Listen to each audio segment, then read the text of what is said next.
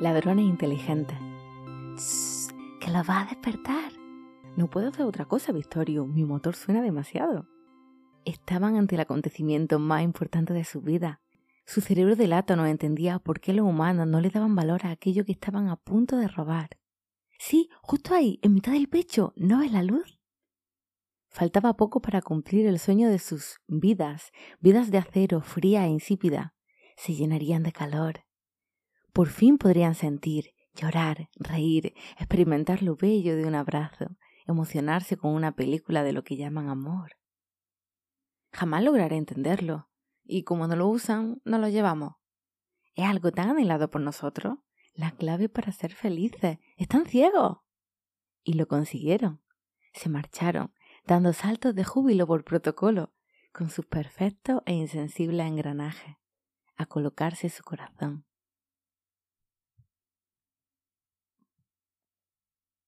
Revoloteando. Don Periquito era una mosca a la que le gustaban las alturas. Se comparaba con otras a las que le daba pánico y siempre volaba muy bajito, por lo que, según ella decía, no veían el mundo en todo su esplendor. Ellas solo conocían una parte que creían real y don Periquito se sentía afortunado por poder ver el mundo en su totalidad. Se fascinaba de paisajes, personas y otros seres animados e inanimados, creaciones de la naturaleza o materiales creados por el hombre. La pena de don Periquito era no poder comunicarse con el hombre para ampliar sus propios conocimientos, pero también le daba pena el hombre. La nula comunicación hacía que no entendiesen muchos de los procesos vivos y se cerrasen y frustrasen por cosas que no tienen vida. Según él, lo tenían todo a su alcance para ser felices, pero veía incomodidad en su ojo. Y es que a don Periquito le gustaba observar y se fascinaba y gozaba. Y pensaba que tenía todo, que lo veía todo, hasta que conoció a Picoparda, una abeja muy aventurera, que sabía volar mucho más alto que nuestra mosca, y tenía la capacidad de recorrer kilómetros sin cansarse. Y entonces le habló a don Periquito de sitios nuevos para él, de perspectivas nuevas, y abrió la mente de la mosca, abrió su universo, y se percató de lo ciego que estaba, y se lamentó por compararse con otras moscas con vértigo, porque él ahora se sentía así, al volar más bajito que otro ser.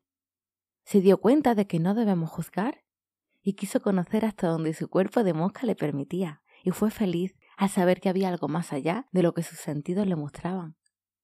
Y confió.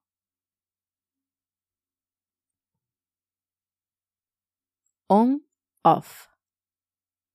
Bájate ya de ahí. ¿Se puede saber qué hace encima de ese bicho? Escuchaba voces de pánico por todos lados. Esa cosa encima de un león le va a morder. Gurmu pensó que aquel monstruo era tan adorable que no entendía el miedo de los terrestres. ¿Por qué no se atreven a tocarlo? Si no me mordió, no le morderá a ellos. Sumido en sus pensamientos, volvió hacia su amigo torpemente. Sabía que tenían que partir a Scaftron, el planeta que los vio nacer así que tendrían que actuar rápido. Pero estaba tan alucinado con la Tierra que no paraba de mirarlo todo, sorprendiéndose y emocionándose. Crash, ¿recuerdas cuando vinimos aquí hace tantos años? Se respiraba aire fresco.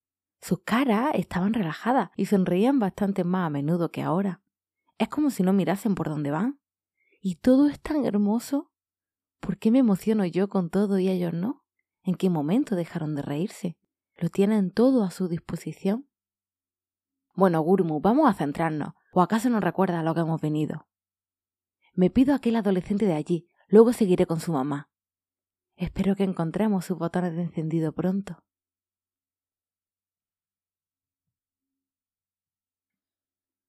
Piticlim. Piticlim es un cerdito bastante peculiar, y es que le gusta lamerse la herida hasta sanearse del todo. Sí, es un cerdito, no un gato, pero no caigamos en el error de juzgarnos constantemente ni etiquetarnos. Y es que nuestro Piticlim lleva una vida muy peculiar, como cada uno de nosotros, con la particularidad de que él aprende de cada experiencia y disfruta de ese periodo de aprendizaje, por muy duro que sea, porque sabe que llegará a su meta.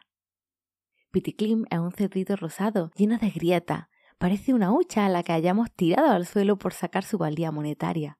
Y es que muchas veces nos portamos así con los demás o experimentamos eso en nuestras carnes. Pero aquí está nuestro amigo, con unas cicatrices adorables recorriendo su cuerpo como si fuese un laberinto. Así se encuentra muchas veces él, perdido y sin salida, Entonces lame, lame y lame hasta que cura, con una sonrisa placentera de satisfacción, y dejando como huella una línea preciosa que le da carácter y le hace más grande y fuerte. Lo único que él desea es sacar a ese cerdito que lleva dentro de tanta grieta, y cada una de ellas le está haciendo encontrarse. Somos simples, espontáneos, pero estamos enmascarados por una serie de miedos, por experiencias vividas.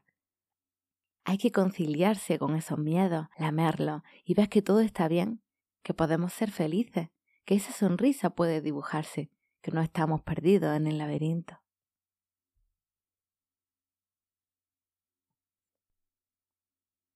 Gusanito. Gusanito no quería ver la realidad. Se había formado una película con todo lo que le pasaba. Resulta que no quería aceptar lo hecho y se montó un teatro en el que él era el protagonista. Muy lejos de querer sufrir, estaba sucio por dentro y ensuciaba lo que tocaba. Y es que no aceptaba su vida, no aceptaba ser un gusano, y mentía y se mentía, diciéndose que volaba alto cual ave rapaz, siendo libre de todo, cuando en realidad Pareciera que vivía en una jaula, una jaula que había construido él mismo y estaba estancado. Lo que él no sabía es que su futuro le indicaba que se convertiría en mariposa y que podría llegar muy lejos y volar en libertad. Pero no lo conseguiría hasta que no se dejase llevar y limpiase su alma.